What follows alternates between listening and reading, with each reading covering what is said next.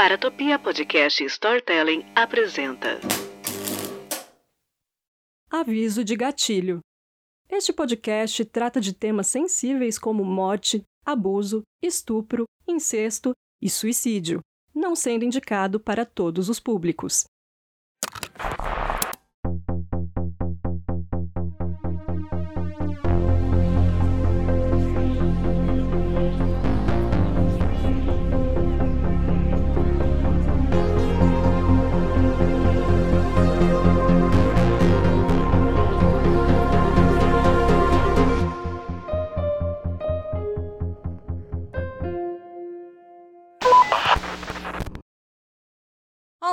Eu sou a Jay Carrillo e nesse primeiro episódio da terceira temporada do Criminologia, eu gostaria de contar uma história que, quando ouvi, não conseguia parar de pensar nela e em todo o seu impacto.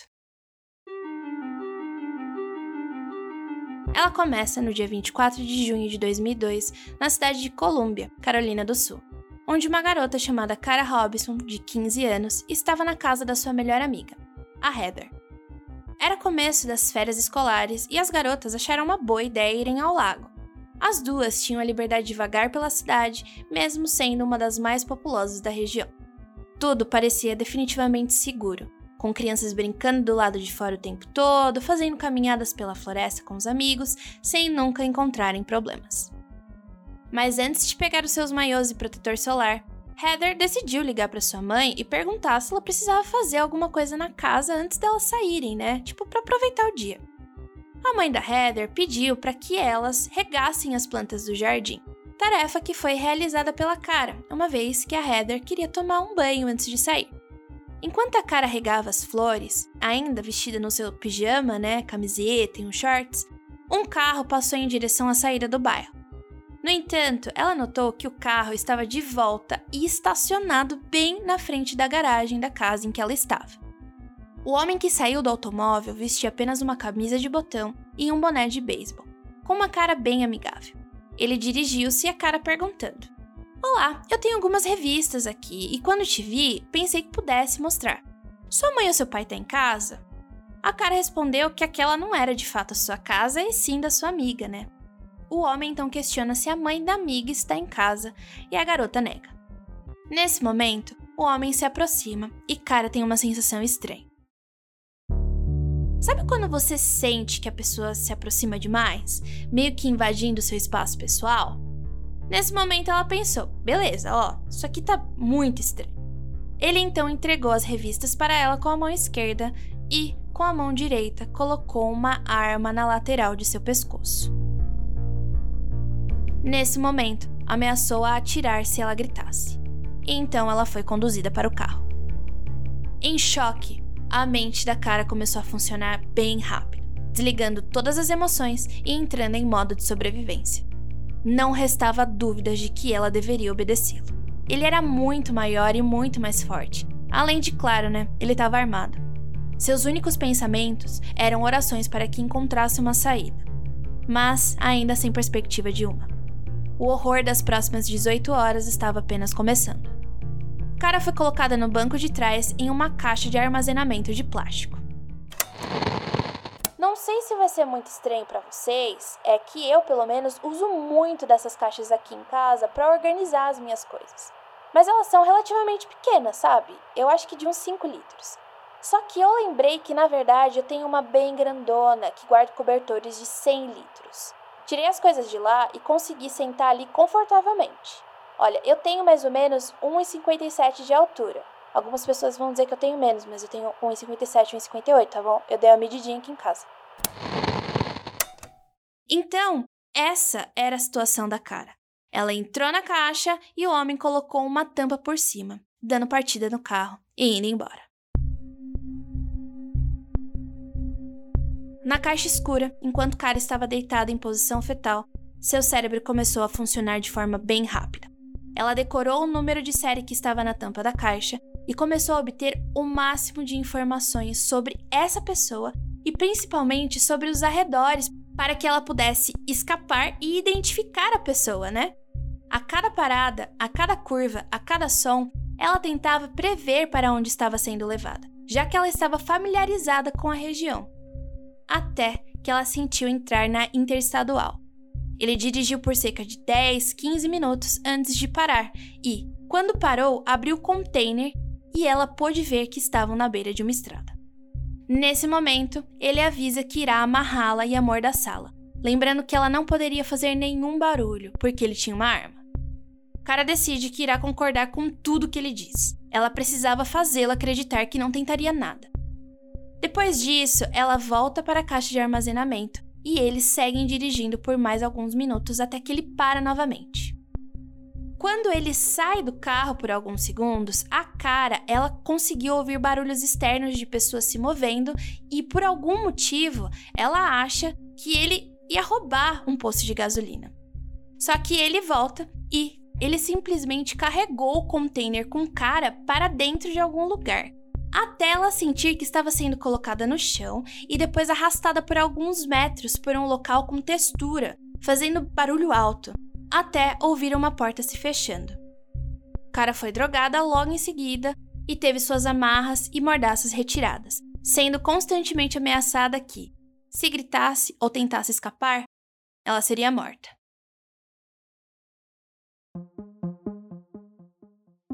Eles estavam em um apartamento.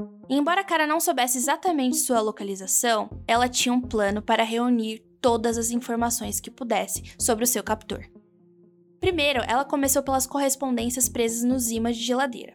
Ela agora sabia quem era seu médico, seu dentista e o número de série de dentro do container. Reparou que no local também tinha alguns lagartos e peixes, e esse foi o ponto de partida para ela puxar assunto, descobrindo que ele era militar e tinha sido dispensado da Marinha. Mas ele também puxou conversa com o cara.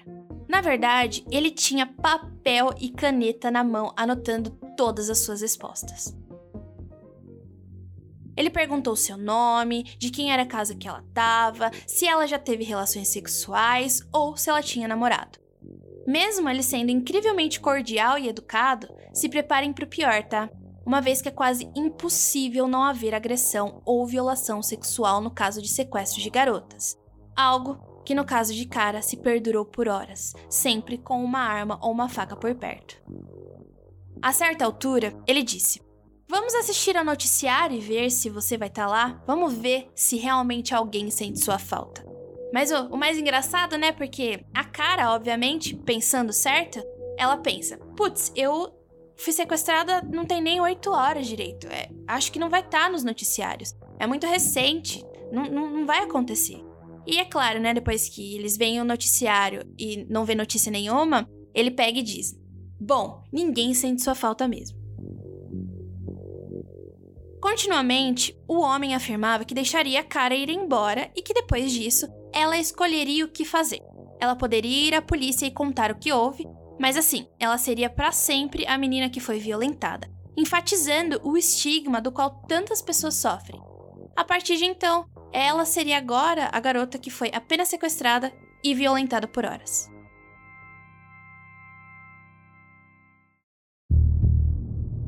Cara foi então colocada de volta no container de plástico porque o homem precisava fazer uma ligação. E para isso, ela precisava voltar para a caixa e ficar lá, uma medida protetiva, sabe?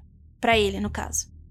Já que ela estava sendo, entre muitas aspas, uma boa garota, não era necessário amordaçá-la nem nada, apenas ficar lá dentro com a tampa fechada já era o suficiente.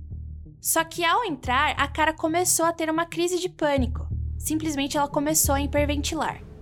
Quando o homem percebe que não tem espaço suficiente ali para respirar, ele decide deixar a tampa aberta, dando a oportunidade à garota de ouvir partes da ligação. Acontece que essa ligação era para a esposa dele que aparentemente estava viajando. Ao tirar cara de dentro da caixa, ele a drogou e prosseguiu a amarrá-la na cama. Ele colocou algemas de pelúcia rosa em seus pulsos, de forma que eles ficassem presos a um suporte rosqueável enganchado em uma corda na cabeceira da cama e suas pernas foram amarradas na parte de baixo da estrutura da cama. Ele deitou ao seu lado e disse: Ok, agora podemos dormir. Por conta das drogas, a cara realmente dormiu. Mas ao acordar nas primeiras horas da manhã, percebeu que ele ainda estava dormindo e decidiu fazer algo. Mas ela sabia. Suas chances em escapar só existiriam se ela não fizesse nenhum barulho. E é aí que as coisas começam a complicar. Como ainda estava amarrada, primeiro ela precisava se soltar, algo que conseguiu desamarrando as cordas dos braços ligados à cabeceira da cama com os dentes, e logo em seguida a das pernas, mas ela teve que continuar com as algemas. Deslizando para fora da cama, ela vestiu suas roupas e foi para a sala, procurando a porta pela qual entrou. Só que, bem em frente a essa porta, havia um armário e uma outra porta sanfonada de metal, daquelas que fazem muito barulho para abrir e fechar. Para chegar na porta da frente, era preciso fechar essa porta que estava aberta. Para piorar, tinha um monte de tranqueira ali na frente antes de chegar na porta. Tinha um aspirador, tinha caixa que ela se manteve ali durante muito tempo. Tudo que, no segundo que cara movesse, iria fazer barulho. Então, ela teria que agir rápido. Em apenas um movimento, Cara fechou uma porta e abriu a outra. Só que ela já tinha reparado um detalhe. A janela do quarto dele dava para a porta da frente, ou seja, se ele ouvisse o barulho e checasse pela janela, ele haveria passar correndo. Foi aí que ela correu o mais rápido que podia, e tudo isso descalça. Ao chegar no estacionamento do apartamento, ela buscou desesperadamente por alguém que pudesse ajudá-la até ver um carro passando. Ela correu bem na frente dele, acenando com os braços, fazendo com que o automóvel parasse. Indo até o motorista, ela disse: eu acabei de ser sequestrada. Saí daquele apartamento. Foi aquele cara daquele apartamento. Não esquece que apartamento é. É aquele. Dentro do carro, dois homens, um de meia idade e outro mais jovem, estavam chocados por verem uma garota algemada. Até que cara fala: Me leve até a polícia. E foi o que eles fizeram. Os homens a levaram para a subestação do condado de Richland, só que as coisas não ficaram mais fáceis a partir daqui. O delegado não estava lá e todos os outros funcionários não pareciam acreditar na história dela, mesmo que ela ainda estivesse com as algemas nos pulsos. A sua sensação era de que ela conseguiu escapar, sobreviver, para no final das contas, chegar em um lugar que deveria ser seguro, ninguém acreditar na sua história. E o pior, achar que ela estava inventando. Uma das primeiras coisas que fizeram foi comunicar à mãe de cara de que ela estava lá, sã e salva, um dos momentos mais emocionantes para a garota de 15 anos depois das horas surreais da qual havia passado. Depois disso, ao invés de ser encaminhada ao hospital para fazer todos os procedimentos da perícia, ela na verdade foi levada de volta ao apartamento que ficou. Isso porque o investigador falou que era melhor levar ela para o complexo de apartamentos para ver se achava o cara de fato, né? Só que nesse ponto, a cara disse que ela já tinha mostrado qual apartamento era para os homens que a tinham socorrido e que ela não ia mais lembrar qual apartamento era, na verdade. Pensa assim: o cérebro literalmente teve a capacidade de armazenar todas as informações possíveis até aquele momento. Nome do médico dele, número da série da caixa, tudo isso mesmo com toda a pressão e carga emocional da qual passou. Daí, quando ela viu que finalmente estava salva, né, que estava bem, nada mais estava computando na cabeça dela. Ela não iria se lembrar. Por isso que ela fez tanta questão de mostrar qual apartamento era para os homens do carro que a ajudaram. Mas ela se lembrou de mais um detalhezinho. Havia mais uma mulher morando no apartamento e ela tinha cabelo ruivo, que foi algo que ela notou em uma escova de cabelo. Ao chegar no complexo, impossibilitada de lembrar qual apartamento era, ela foi finalmente levada ao hospital. Mesmo que ela não lembrasse mais do local em que foi mantida presa, ela deu informações suficientes para que os investigadores selecionassem fotos de suspeitos que moravam ali. Foi quando ela identificou seu agressor e sequestrador, Richard Mark Evanitz. Mas quem era este querido arrombado? Contar para vocês que esse pedacinho do umbral aqui me dá a mesma sensação de raiva que eu tenho do Ronald DeFeo, o aniquilador de família que inspirou a história do filme e livro O Horror em Amityville.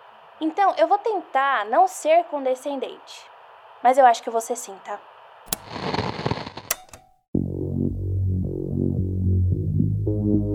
Richard Evans ele nasceu na Carolina do Sul em julho de 1963, primogênito e único filho de Joseph e Tess Evans.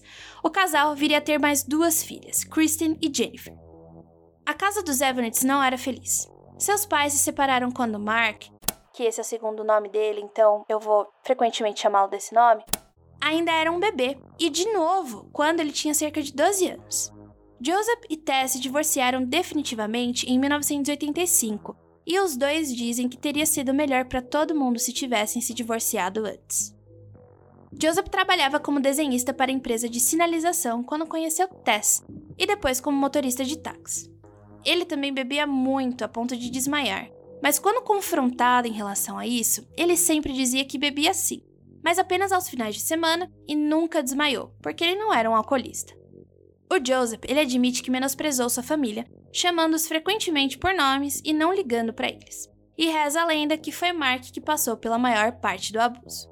Tem um incidente, por exemplo, que é meio nebuloso quando contado, porque cada um diz uma coisa, mas envolve o pai de Mark tentando afogá-lo quando ainda criança. Alguns familiares dizem que Joseph tentou afogar o filho na parte rasa da piscina depois do garoto ter feito alguma coisa que crianças fazem, sabe? Outros, no caso, o próprio Joseph, fala que estava dando banho no Mark quando o menino começou a jogar muita água para cima. Com isso, o pai jogou muita água no rosto do garoto para que ele parasse. Que não faz o menor sentido. Independente do que aconteceu, isso parece muito uma tentativa de explicar quem Mark se tornou. Mas o que eu quero frisar é que, claramente, o comportamento de seu pai não é e nunca será uma coisa exemplar. Mas ninguém vira um assassino em série por causa disso.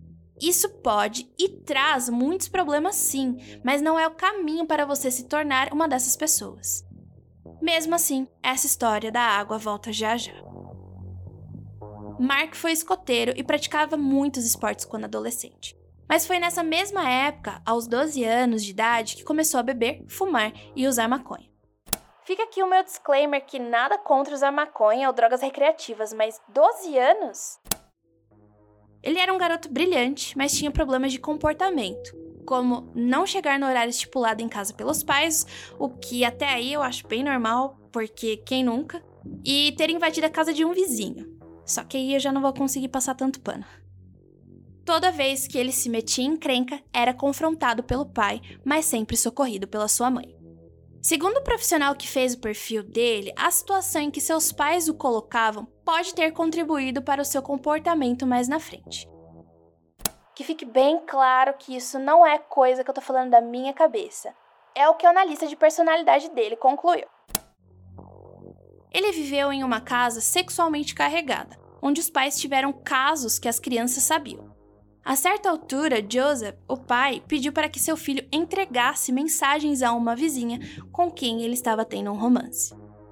Depois de se formar na Irmo High School em Colômbia em 1980, Mark tornou-se gerente de uma empresa grande de óleos para carro, da Shell, chamada Diff Lube. Ele tinha 17 anos. Mas assim, ele não era um dos melhores funcionários. Como seu pai não gostava das pessoas com que ele andava, um dia ele decidiu passar no trabalho do Mark, no meio do dia assim, para ver se ele estava lá para encontrá-lo. E o Mark, ele tinha fechado a loja para ficar com os amigos. Mais tarde, o Mark e um desses amigos assinaram um cheque sem fundos de 350 dólares para uma loja de departamento local. Foi por conta disso que ele foi para a Marinha, meio que para colocar ele nos eixos, sabe? A nova carreira de Mark dentro da Marinha deu uma falsa impressão, principalmente para sua família, porque estava tudo voltando ao normal, já que ele passou nove anos praticando novas habilidades de forma disciplinada. Ele se tornou um homem com um bom emprego, que tocava violão e criava um periquito chamado Clyde. Segundo sua mãe, a Tess, ele era muito bem-humorado, um ótimo orador, bem articulado, além de uma excelente companhia. No entanto, ele era tão confiante que beirava a arrogância, se tornando assim egocêntrico, onde as regras da sociedade não se aplicavam a ele. O Mark era muito mais próximo da mãe e das irmãs, já que o pai dele também não era lá essas Coca-Cola toda aí, né? O Mark, ele se casou com duas mulheres muito mais jovens do que ele, sendo o primeiro relacionamento sério de cada uma delas. Ele se casou com a sua primeira esposa, a Bonnie, de 17 anos, quando ele tinha 25 e ainda estava na marinha. A Bonnie, ela tinha sido sua vizinha e Columbia e era amiga de uma de suas irmãs. Ele a conhecia desde que ela estava na sexta série, conhecida agora como sétimo ano, E né, ela tinha uma quedinha por ele. Os dois se casaram em 1988 e moraram tanto na Califórnia quanto no Maine, porque o Mark estava servindo a marinha ainda, né? Então ele tinha que se deslocar eventualmente. Eles se mudaram para Fredericksburg no início de 1993, logo após a sua dispensa. Três anos depois, eles compraram uma casa em South Oaks, perto de Massaponax. E, por mais que comprar uma casa seja um compromisso sério para um casal, cinco meses depois, a Bonnie estava se separando do marido. A história é de que a Bonnie foi para Califórnia visitar sua família e acabou se apaixonando por um cara que ela conversava na internet e também morava lá. Logo depois disso, ela voltou já fazendo as malas e dizendo que estava indo embora. O Mark ele ficou arrasado e infelizmente com ideações suicidas por conta da situação. Mas assim, eu vou pedir para vocês reconsiderarem essa história, porque ela foi contada pela Tess, a mãe do Mark, e não pela própria Bonnie. Aliás, eu procurei por ela pela internet e não há o menor sinal do seu nome em nada. E sinceramente, ela tá certíssima. Se ela pediu divórcio, era porque algo estava bem errado, já que a vida criminal do Mark começou quase um ano depois do casamento dos dois. Depois que a Bonnie foi embora, o Mark ele não conseguiu pagar as suas contas. O seu salário era de cerca de 2.100 dólares por mês e a prestação da casa era de 860 dólares, além das dívidas feitas para pagar a faculdade e outras obrigações somadas. Então, a soma desse dinheiro aí ultrapassava o que ele ganhava por mês. Como resultado, o Mark entrou com um pedido de falência no Tribunal Federal em abril de 97. E no dia 1 de maio de 97, ele teve que se reunir com seus credores no Tribunal Distrital dos Estados Unidos de Richmond. Sim, essa data é importante. Já já eu volto nela também.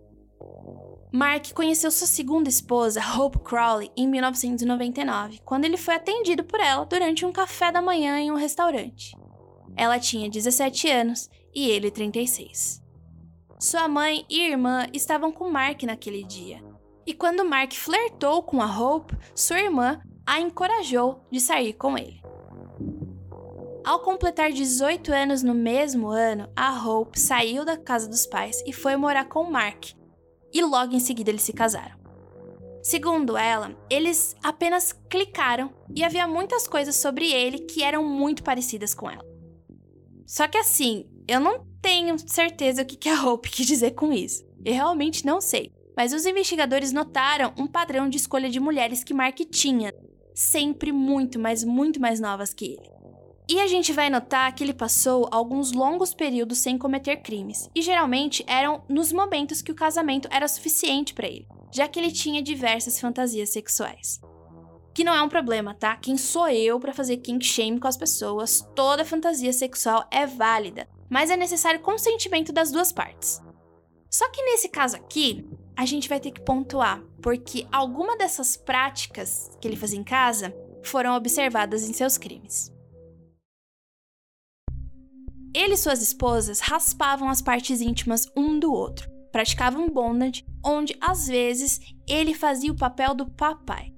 Segundo a Hope, Mark pedia para que ela se vestisse como uma garota mais nova e então forçava a entrada do apartamento e agia como se estivesse atacando sexualmente.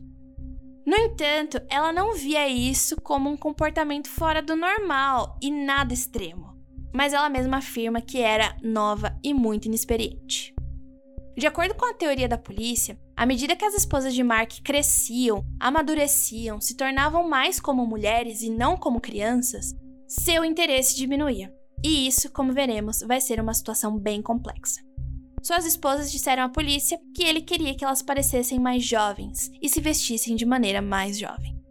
Tess, a mãe de Mark, disse que seu filho a procurou semanas antes de sua morte ele estava chorando, chateado e queria falar sobre a violência e abuso que havia sofrido nas mãos de seu pai.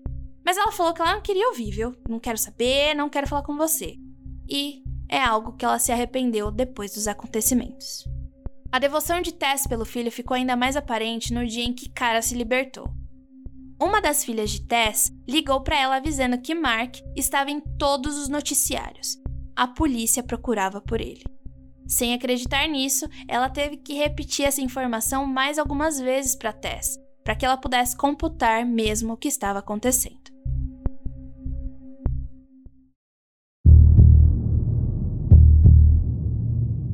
De volta à casa de Richard Mark Evans, que não estava mais lá, a polícia declarou que nunca ouviram esse nome. Nunca nem entrou no radar deles. Ao conseguirem um mandado de busca, vasculharam cada centímetro do apartamento, coletando informações sobre onde trabalhava, registros de telefones, carros, até que se depararam com um baú de metal. Nele, os investigadores encontraram pistas para um passado potencialmente ainda mais sinistro.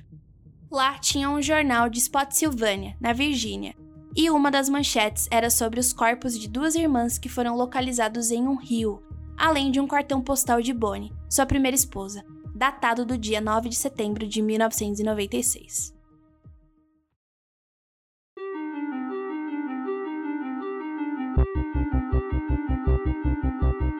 Os horrores de um sequestro seguido de assassinato perturbaram os residentes do condado de Spotsylvania no dia 9 de setembro de 1996. Karen, nome não verdadeiro de 16 anos, foi vista pela última vez fazendo lição nos degraus da frente da casa de sua família, logo após chegar da escola. Karen foi levada sem sinais de resistência ao barulho. Na verdade, sua irmã mais velha estava dentro da casa durante o sequestro, mas não fazia ideia do que estava acontecendo. Apesar de todos os esforços da polícia, Karen simplesmente desapareceu como vapor no ar e acabou sendo encontrada morta em um pântano seis semanas depois e a 30 quilômetros de distância de casa. Ela estava envolta em uma capa branca e seus pelos pubianos tinham sido raspados. A polícia ficou ainda mais perdida no caso da Karen quando duas irmãs, Ruby, de 15 anos, e Mary, de 12 anos, nomes não verdadeiros, desapareceram após descerem de seus respectivos ônibus escolares no dia 1 de maio de 1997. O pai delas voltou do trabalho um tempo depois e não encontrou o sinal das filhas, exceto a mochila de livros de Ruby descartada no jardim da frente. As duas irmãs foram encontradas mortas cinco dias depois em um rio a mais de 60 quilômetros da casa delas. Assim como Karen, seu assassino havia raspado suas áreas genitais em algum momento durante o sequestro. A polícia descobriu que a água nos pulmões das irmãs era encanada, de banho, e não a água do rio South Anna onde foram encontradas. Vale lembrar que o corpo da Karen foi encontrado debaixo d'água em um pântano no condado de King George, e a Cara Robinson também foi forçada a tomar vários banhos pelo seu agressor. É óbvio para nós e para a polícia que os dois casos eram obra do mesmo homem. Todas as três meninas foram sequestradas em suas casas depois da escola e sem qualquer resistência. Todas tiveram seus pelos raspados, foram estranguladas ou sufocadas e jogadas na água. Lembram que Mark teve um problema na infância com água? Meio que não se sabe se o pai dele tentou afogar ele na piscina ou na banheira? Então, Aparentemente, Mark sequestrou Karen enquanto Bonnie, a sua primeira companheira, estava de férias na Califórnia. Lembra que ela tinha família lá? Ele sequestrou as irmãs depois que o casal se separou e declarou falência, mas antes de conhecer a Hope Crowley, sua segunda companheira. Na realidade, no dia 1 de maio de 97, quando teve a audiência sobre a sua falência, coincide exatamente com o desaparecimento das irmãs. Não foi nenhuma surpresa quando as amostras de DNA dos dois crimes coincidiram. Mas isso não quer dizer que a polícia conseguiu solucionar os casos. Na verdade, depois de alguns anos, parecia improvável que o assassino de Spotsylvania fosse capturado até o crime que aconteceu com Cara Robinson.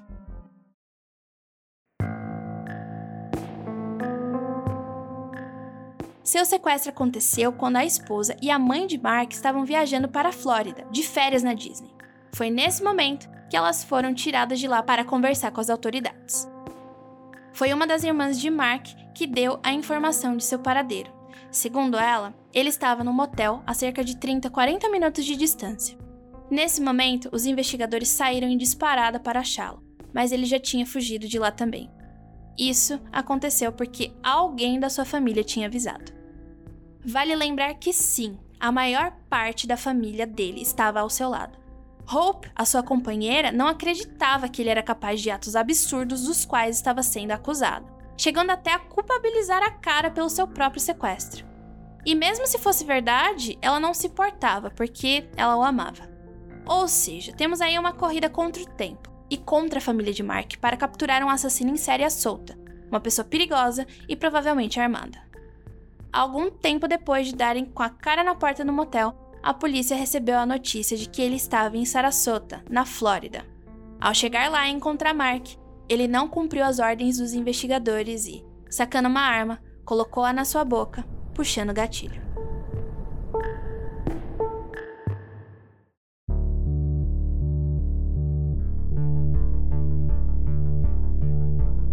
Cara Robson nunca sentiu tanta raiva em sua vida. Ela estava completamente frustrada de seu sequestrador e abusador ter escolhido o caminho mais fácil e não ser punido como deveria.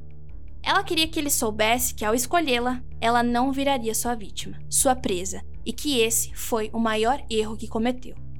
Ela realmente ficou muito puta da vida, e essa raiva, esses sentimentos oscilaram ao longo dos anos. Mas, no final das contas, ela começou a sentir alívio por ele ter morrido. Afinal, nunca precisou ir a um tribunal e muito menos que a sua família passasse pela situação de ouvir os detalhes do pesadelo que foram as 18 horas que passou com seu agressor.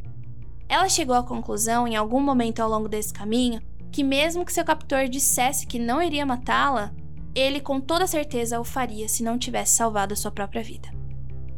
Mas ela continuava com raiva de várias maneiras por diferentes razões. Uma delas é porque ela tinha a sensação de que ele era responsável por outros crimes e agora seria muito difícil identificá-lo como responsável. E ela não estava errada. Demorou até o final de agosto do mesmo ano do sequestro de Cara para que os testes forenses confirmassem que Mark havia perseguido e assassinado Karen e as irmãs Ruby e Mary. Fibra de itens no apartamento de Mark, como as algemas de pelúcia rosa que foram usadas em Cara, coincidiu com muitas das amostras encontradas nos corpos. A impressão digital de uma das irmãs foi encontrada dentro do porta-malas de Mark, além de diversas amostras de DNA compatíveis.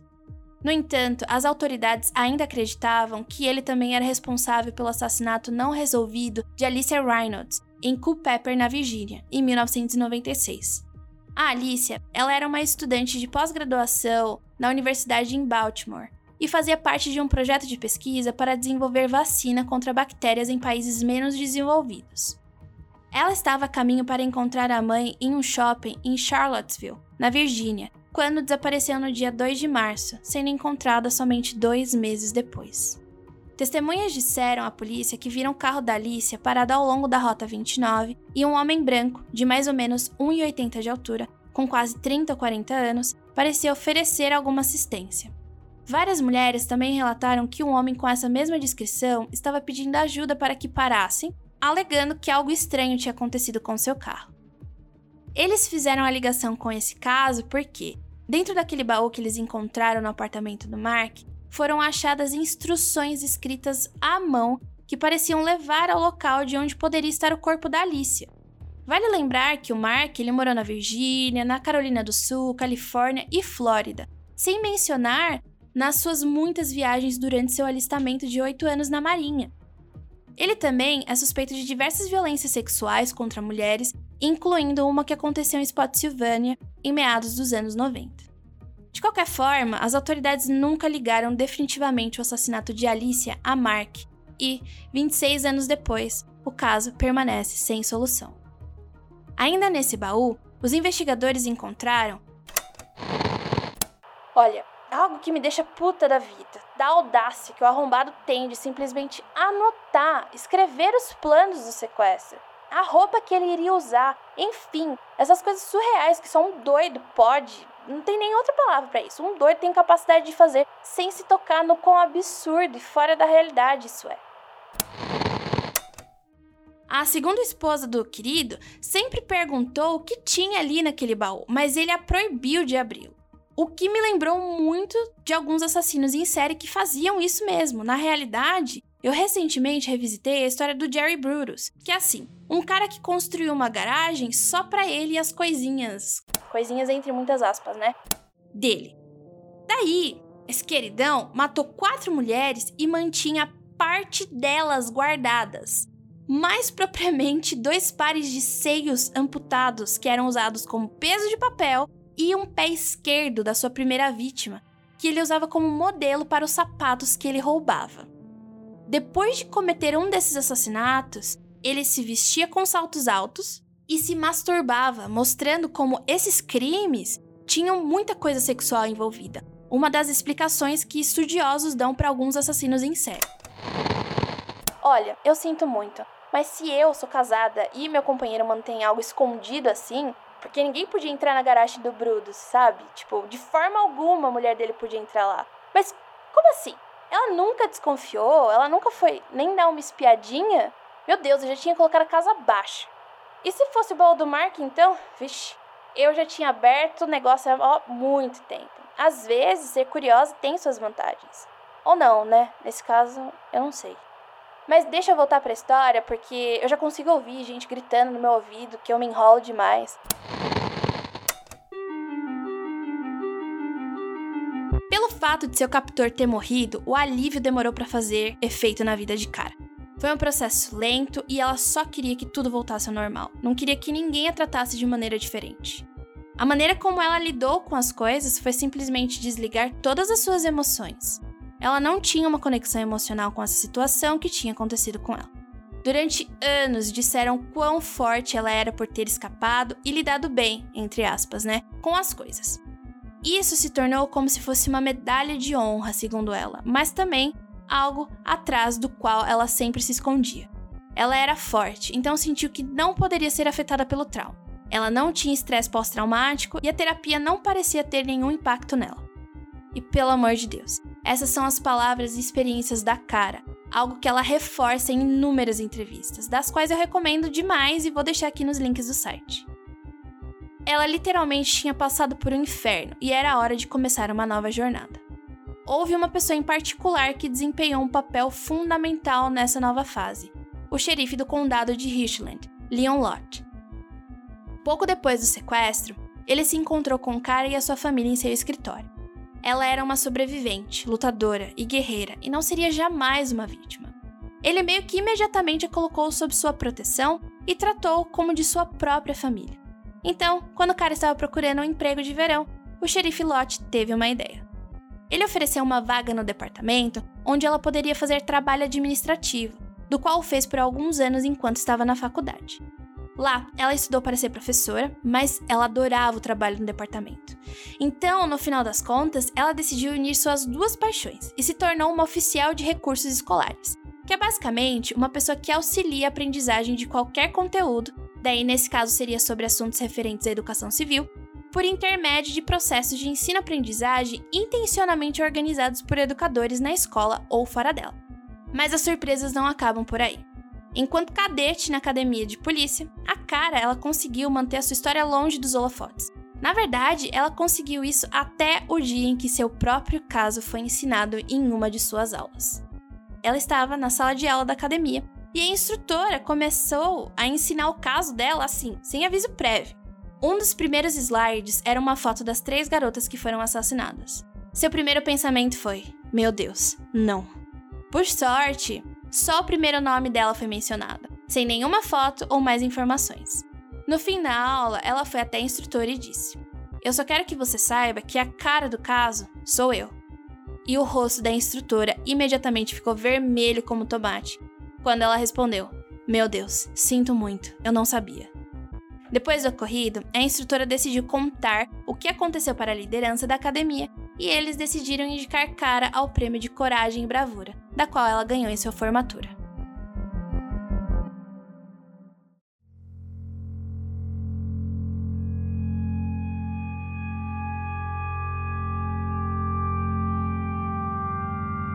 Quando Cara Robinson se tornou mãe, as coisas mudaram bastante. Segundo ela, sua força atingiu o limite e ela não conseguia mais compartimentalizar e desligar suas emoções. Ela teve que começar a entender que foi sim impactada pelo que aconteceu e precisava iniciar seu processo de cura. Ela começou a usar exercícios físicos e outras ferramentas para reconhecer suas emoções e curar seu trauma, já que a terapia tradicional não ajudava tanto.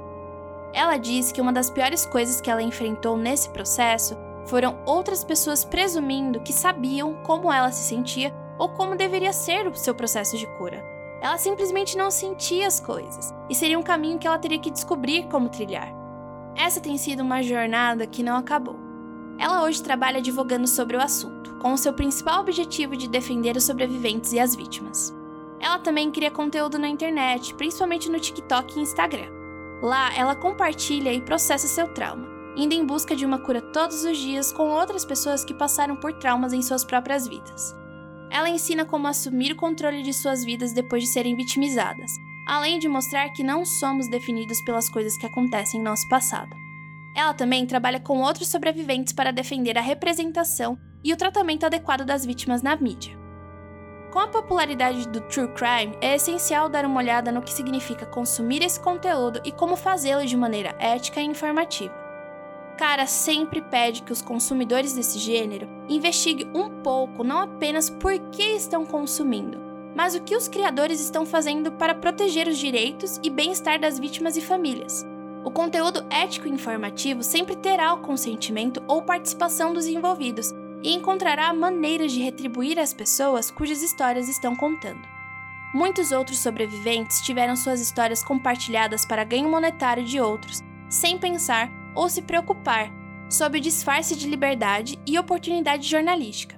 Equilibrar a liberdade e os direitos da mídia com o bem-estar das vítimas é uma tarefa muito difícil, na melhor das hipóteses, mas ela acredita que, com um pouco de reflexão e compaixão, é possível sim. Cara esteve envolvida em vários documentários sobre sobreviventes, incluindo I Escaped My Killer, Escaping Captivity, The Cara Hobson Story, Deadly Sins e a produção do drama The Girl Who Escaped, The Cara Hobson Story. Desde então, ela se tornou uma oradora, escritora e, mais recentemente, uma apresentadora de podcast, lançando o Guia do Sobrevivente para Crimes Verdadeiros com a co-apresentadora e também sobrevivente Kimberly Corbin, no dia 14 de fevereiro de 2023. Cara Robson diz que tomou a decisão no momento em que foi sequestrada de nunca mais ser uma vítima. Ela é uma sobrevivente Segundo ela, dizer que você é uma vítima dá a ideia de que alguém tirou algo de você. Nada foi tirado dela. Aliás, ela se recusa a dar esse poder para o seu agressor.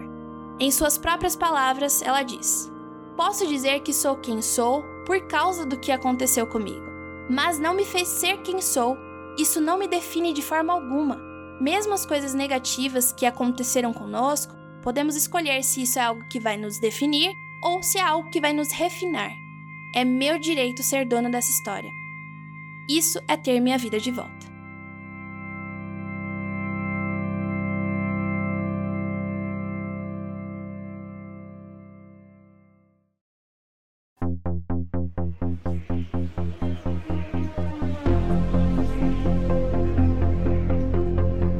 E é com essa história da Cara Robinson que eu queria começar a terceira temporada do Criminologia Sobreviventes.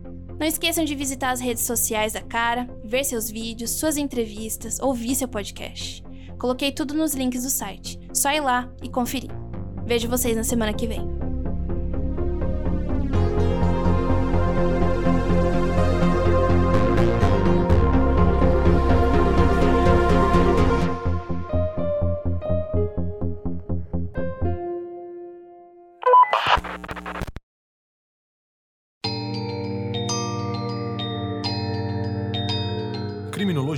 É uma produção para Topia Podcast e Storytelling.